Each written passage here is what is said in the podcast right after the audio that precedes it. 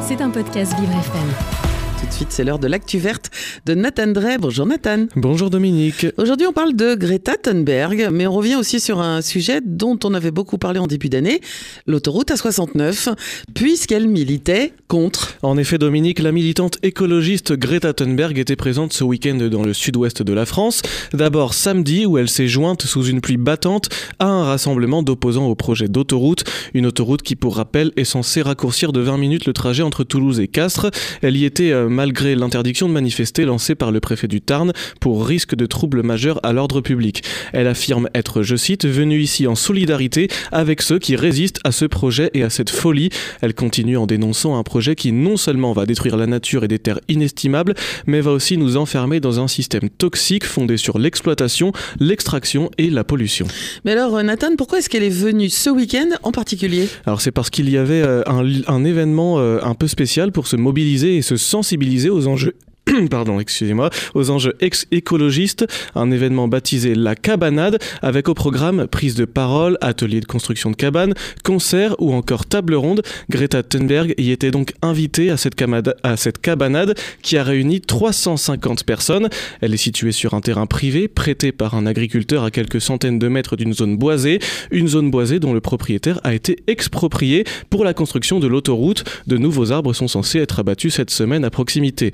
Les à cette construction dénoncent également un projet obsolète, vieux de plusieurs décennies, datant d'avant la prise de conscience face au dérèglement climatique.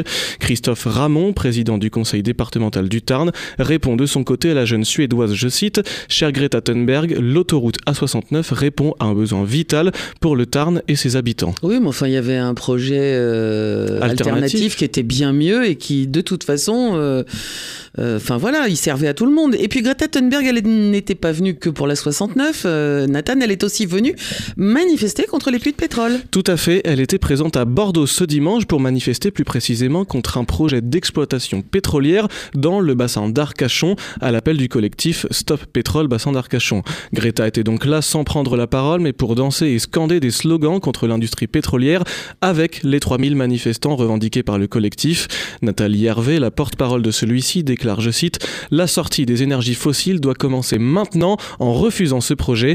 Elle qualifie ces forages de mauvais signal pour les ambitions environnementales de la France. Mais alors c'est quoi exactement ce projet euh, d'exploitation pétrolière? Alors il s'agit de huit nouveaux forages souhaités par le groupe canadien Vermilion Energy qui en exploite déjà 50 sur la commune de Lateste de Bûche, commune juste au sud d'Arcachon et où se trouve la dune du Pilat. Ces 50 puits y produisent déjà environ 1500 barils par jour. Après un mois d'enquête publique, un avis favorable favorable a été donné pour les huit nouveaux. D'autres institutions doivent encore les valider avant que le préfet de la Gironde ne tranche. En cas d'autorisation finale, les opposants laissent entendre qu'ils saisiront le tribunal administratif. Début décembre, le ministre de la Transition écologique, Christophe Béchu, avait jugé que tant que la France avait besoin de pétrole, il n'était, je cite, pas plus mal qu'il vienne d'ici plutôt que de le faire venir du bout du monde, alors qu'en 2017, le gouvernement avait fait voter l'arrêt progressif de l'exploitation des hydrocarbures à l'horizon 2040. On tourne en rond dans ce pays. Eh oui. Ah, c'est ça, hein c'est le serpent qui se mord la queue. L'actu verte de Nathan Drey, c'est à écouter tous les matins dans le 7-9 de Vivre FM. C'était un podcast Vivre FM. Si vous avez apprécié ce programme, n'hésitez pas à vous abonner.